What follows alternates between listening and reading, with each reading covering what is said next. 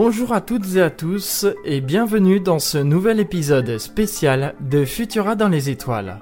Je suis Franck Menant et nous nous retrouvons en cette deuxième quinzaine du mois de mai pour la deuxième partie de notre série consacrée aux instruments d'observation du ciel. Pour ne pas manquer notre prochain épisode consacré aux éphémérides du mois de juin, pensez à vous abonner sur vos plateformes audio préférées. Dans notre précédent AstroZoom, nous avons parlé d'une première classe d'instruments d'observation regroupant les lunettes et les jumelles qui collectent la lumière de manière directe à travers un jeu de lentilles. Pour ce mois de mai, nous bouclons ensemble la série avec les télescopes.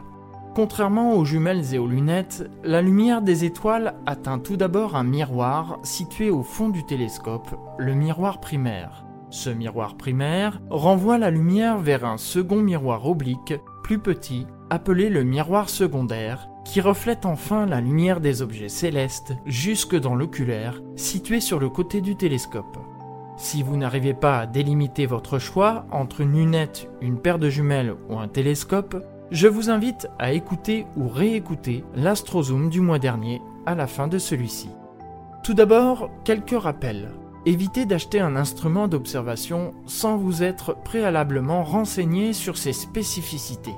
Que vous permettra-t-il d'observer? Quel espace occupera-t-il? Et quelles précautions nécessitera-t-il? Rappelons aussi que votre choix doit dépendre du ciel dont vous disposez. Êtes-vous plutôt en ville ou à la campagne avec peu de pollution lumineuse?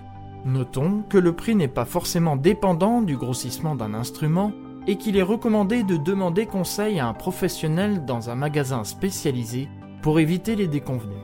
Enfin, et c'est le conseil le plus important de tous, n'observez jamais le soleil avec une lunette, des jumelles ou un télescope sans le matériel adéquat, car ce sera probablement la première et la dernière fois que vous pourrez le faire.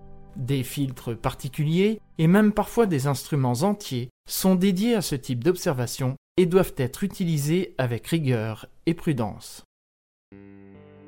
Il existe deux types de télescopes principaux à connaître, les réflecteurs type télescope de Newton et les catadioptriques type Schmidt-Cassegrain. Nous y rajouterons les télescopes de Dobson car vous allez le voir, ceux-ci peuvent présenter des avantages intéressants pour les personnes qui débutent.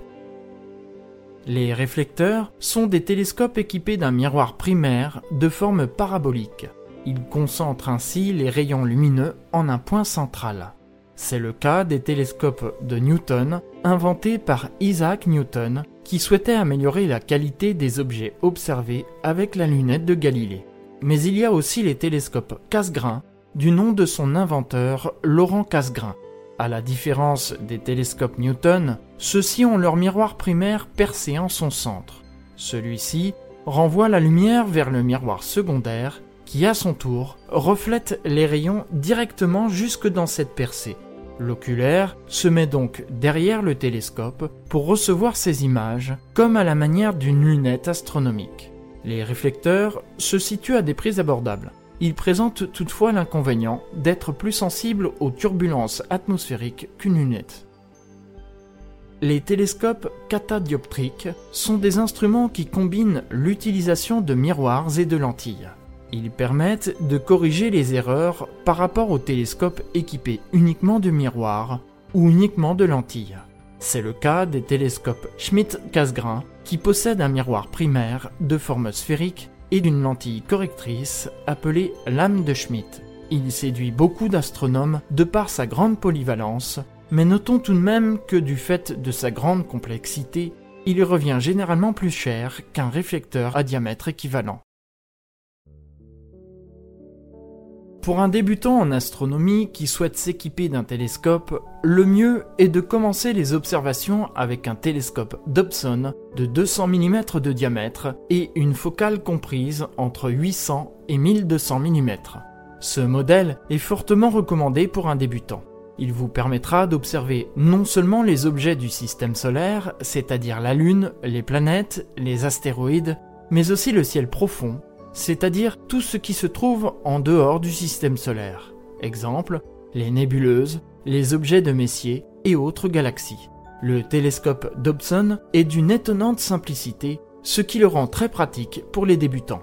Posé directement au sol sur une base circulaire sans trépied, il suffit de le diriger à la main, gauche, droite, haut, bas. C'est le principe de la monture azimutale. D'autres modèles de télescopes sont équipés de montures équatoriales. Ces montures ont un axe de rotation parallèle à celui de la Terre. Cela permet de suivre plus facilement le mouvement des planètes dans le ciel. Elles sont recommandées pour l'astrophotographie car plus stables qu'une monture azimutale.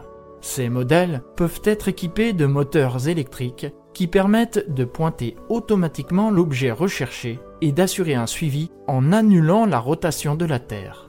Revers de la médaille, les télescopes équipés de montures équatoriales sont plus onéreux que ceux dotés d'une monture azimutale. Il y a encore beaucoup de choses à dire et de paramètres à prendre en compte afin de choisir au mieux l'instrument qui vous conviendra. Afin d'obtenir plus de recommandations concernant votre situation spécifique, n'hésitez pas à vous tourner vers des clubs d'astronomie ou des boutiques spécialisées dans l'observation qui seront ravis de vous orienter dans la bonne direction. Enfin, si vous n'êtes pas encore sûr que l'observation du ciel nocturne est faite pour vous, le club d'astronomie sera le meilleur endroit où vous familiariser avec le matériel et les méthodes avant de franchir le pas. Merci d'avoir écouté ce podcast Futura dans les étoiles. Si vous appréciez notre travail, n'hésitez pas à nous laisser un commentaire avec le hashtag Futurapod afin d'aider plus de personnes à nous découvrir. Vous pouvez nous retrouver sur Apple Podcast, Spotify, Deezer, Castbox et bien d'autres pour ne plus manquer un seul épisode. Quant à moi, je vous retrouve le 1er juin pour une sélection d'événements à observer dans le ciel durant le mois prochain. A bientôt